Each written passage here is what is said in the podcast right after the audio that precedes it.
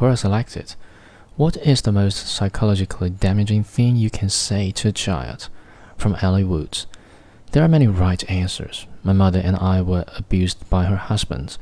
One day in a car, probably driving to school, my mother, who is very religious, commented that we must have done something bad in the past life to deserve what he did to us. I was about 12 and also quite religious. But I convinced myself that our deity must have had a different reason for making us suffer. All the systems screwed up, and we weren't supposed to be here, and not to think too much about it. Now that I'm an atheist and a bit older, I wonder what could have happened to my emotional well being if I had actually internalized that. I probably would have ended up in another abusive relationship as an adult if I thought that being abused was all that should happen to me.